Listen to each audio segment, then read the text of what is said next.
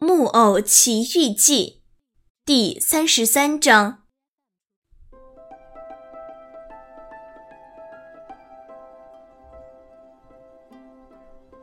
等了一会儿，那人见他们没有把门打开，就狠狠地将门踢开了。他走进屋子，还是那么笑嘻嘻的对匹诺曹和小灯芯说：“孩子们，你们真能干。”你们学驴子叫，学的还不坏。我立刻就听出了你们的声音，因此我才到这儿来。两头驴子听了他的话，顿时非常泄气，他们耷拉着头，垂下耳朵，夹紧尾巴。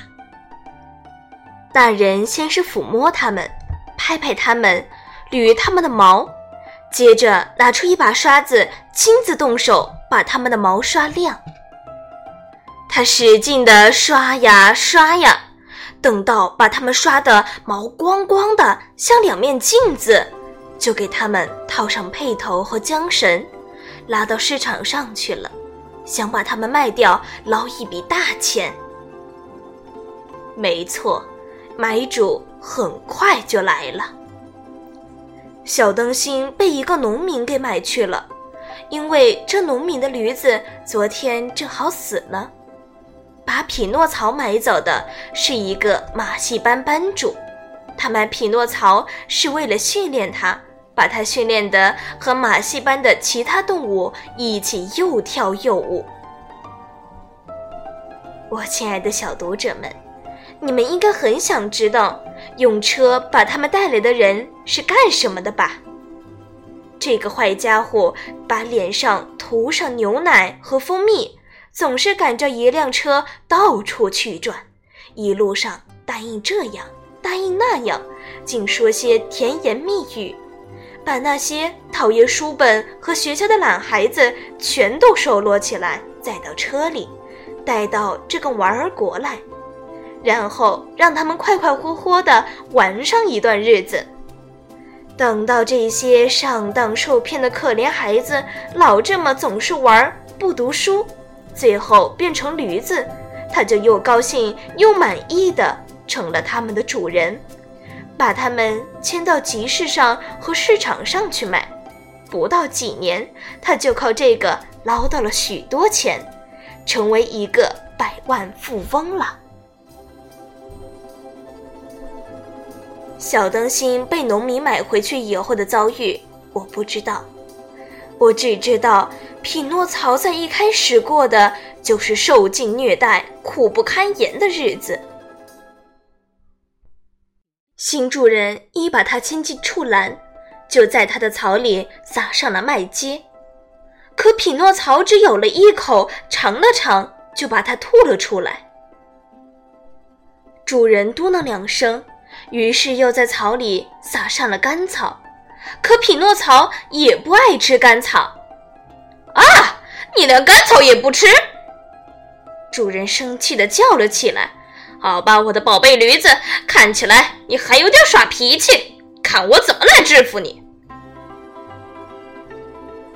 为了教训教训匹诺曹，新主人马上就在他的腿上抽了一鞭。匹诺曹疼得大哭大叫，嚷嚷着说：“咿呀咿呀，麦秸我消化不了。”那你吃干草。主人很懂得驴子的话，回答说：“咿呀咿呀，吃干草我会肚子疼的。”照你这么说，像你这样一头驴子，我该拿鸡肝和去骨冻鸡来孝敬你了。说着。主人变得更加生气，又给了匹诺曹一鞭。匹诺曹挨了第二鞭，就开始学乖了。他马上闭了嘴，一句也不说了。最后，主人把栏门关上，让匹诺曹独自待在里面。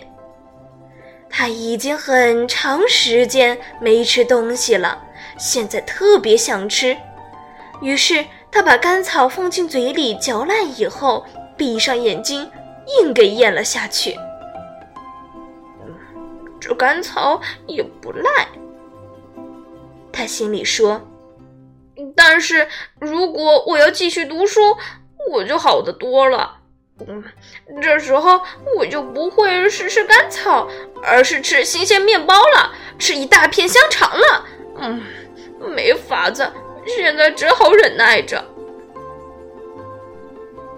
第二天清晨，当匹诺曹从睡梦中醒来后，他立马在草里找干草，可是找不到，因为昨天夜里他把干草全都吃光了。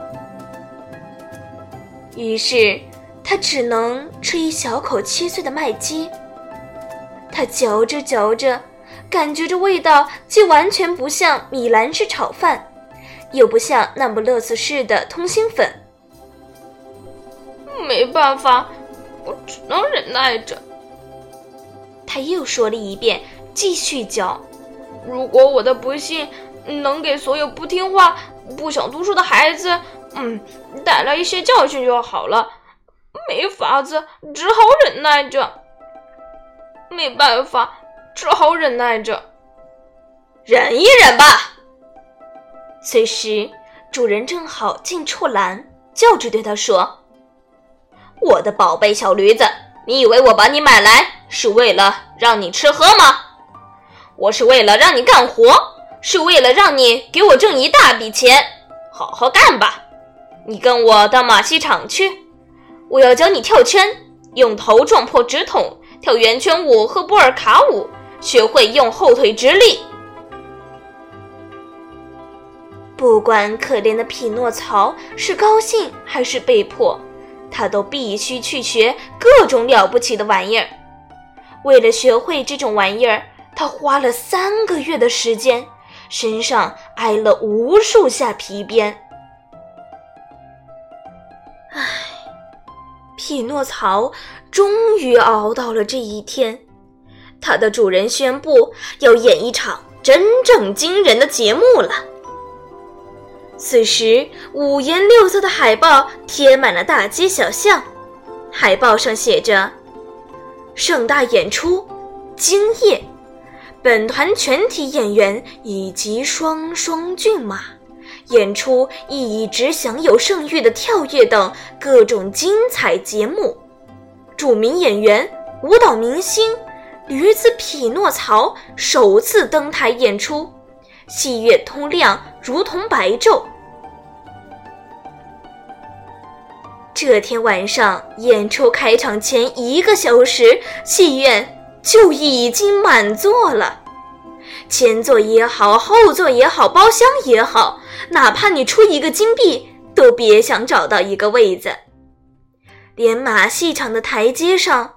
都像蚂蚁似的挤满了小娃娃、小姐以及各种不同年龄的孩子，他们都急切地想要看大名鼎鼎的驴子演员匹诺曹跳舞。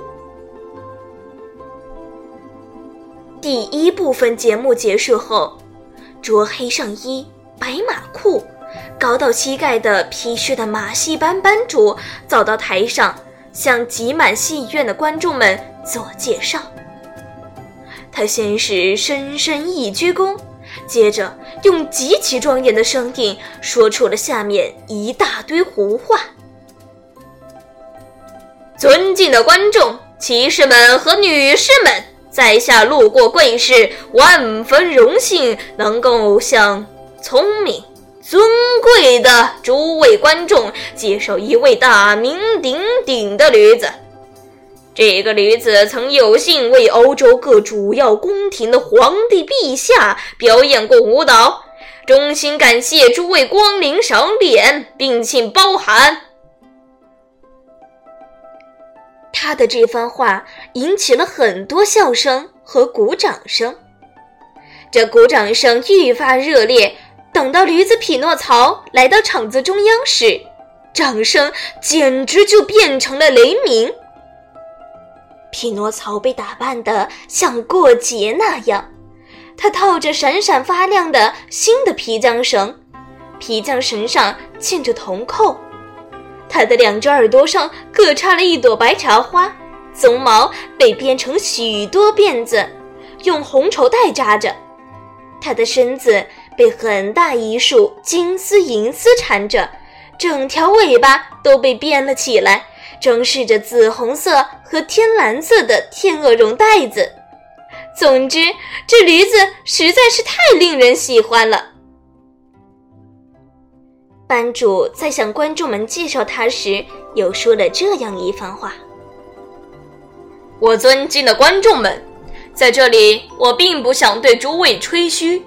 这头哺乳动物曾经在热带原野的山间是那么自由自在的奔驰，我也曾经克服了巨大的困难。”才了解了他的脾气，并驯服了他。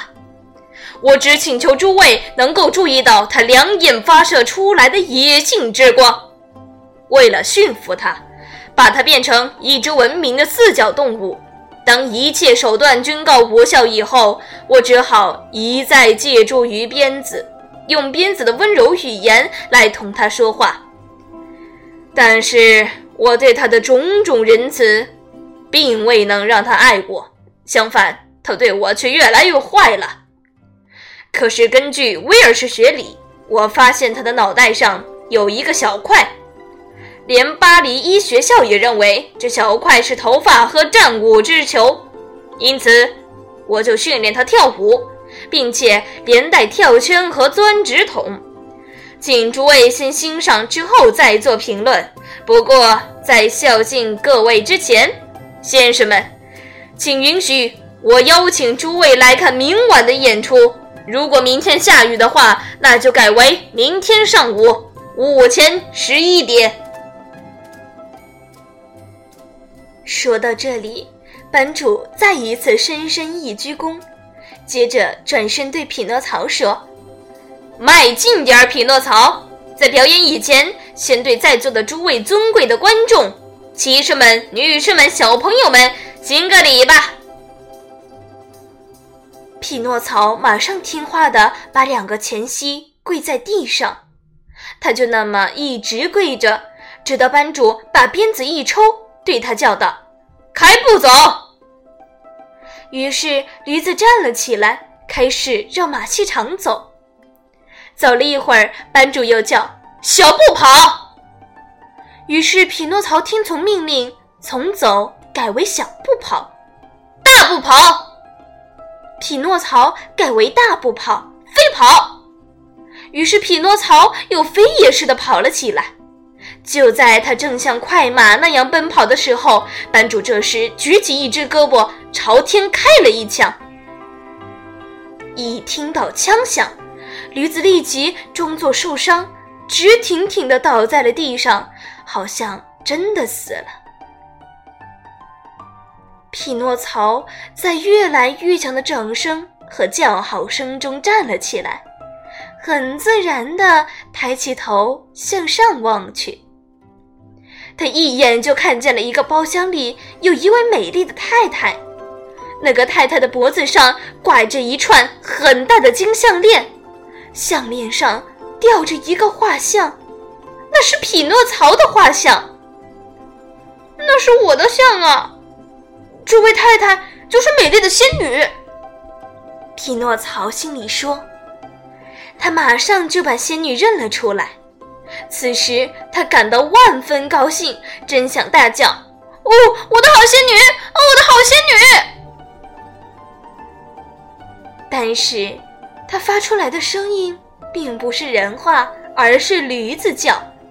这叫声又响又长，戏院里所有的观众，尤其是小孩子，都哈哈大笑起来。为了教训他，让他懂得当着观众的面这样咿呀大叫是没有规矩的，于是班主就用鞭子柄在匹诺曹的鼻子上狠狠地打了一下。可怜的驴子。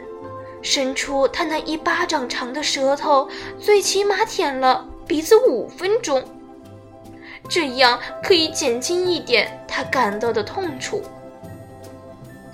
此时，当他再转过脸去看时，却发现包厢已经空了，仙女也已经不见了。他是多么伤心和失望啊！匹诺曹热泪盈眶，开始痛哭，但是没有人明白他的意思。他感觉自己好像快要死了。班主可不明白他这一套，反而抽着鞭子叫道：“勇敢点，匹诺曹！现在让这些先生们看看你能够多么优美的跳圈吧！”接着，匹诺曹试了两三次。但是每次到了圈圈前面，他不是跳过去，而是想从圈圈下面溜过去。虽然最后一跳他是跳过去了，但是真倒霉，他的后腿勾住了圈圈，因此他就在圈圈的那一边扑通一声跌倒在了地上，全身缩成了一团。等匹诺曹再站起来时，他的脚已经瘸了。他好不容易才回到他的篮里。匹诺曹，出来！我们要看驴子，驴子出来！此时，池座里的小朋友开始大喊大叫，丝毫没有对这样一件不幸的事情感到怜悯和同情。但是。匹诺曹这一夜再也没有露脸。第二天清晨，一位外科大夫，也就是兽医，来看过他以后说：“这驴子要一辈子瘸腿了。”于是班主对管出栏的小厮说：“我要一头瘸腿的驴子干什么呢？它只会白吃。”把它带到市场上去卖了吧。刚到市场上，马上就有了买主。买主问管出栏的小厮说：“这头瘸腿驴子要多少钱？”“二十块钱。”“我给你二十个子，你可不要以为我是买它来干活的。我只要它的皮，我看它的皮挺厚。”因此，想拿这张皮给我家乡的乐队蒙个大鼓。亲爱的小朋友们，当可怜的匹诺曹听说他注定是要被剥了皮做成一个大鼓时，他那份高兴劲儿，就请诸位去想象了。最后，这个买主只付了二十个子儿，就把匹诺曹买了下来。他把匹诺曹带到海边的一个悬崖上，他在驴子的脖子上拴了一块大石头，用一根绳子绑住驴子的一条腿，把绳子的另一头抓在手里，然后猛地一推，把匹诺曹推到水里去了。由于脖子上吊着那么一大块石头，因此匹诺曹马上就沉到海底去了。买主就抓紧绳子，坐在悬崖上。他想等到驴子淹死，好剥他的皮。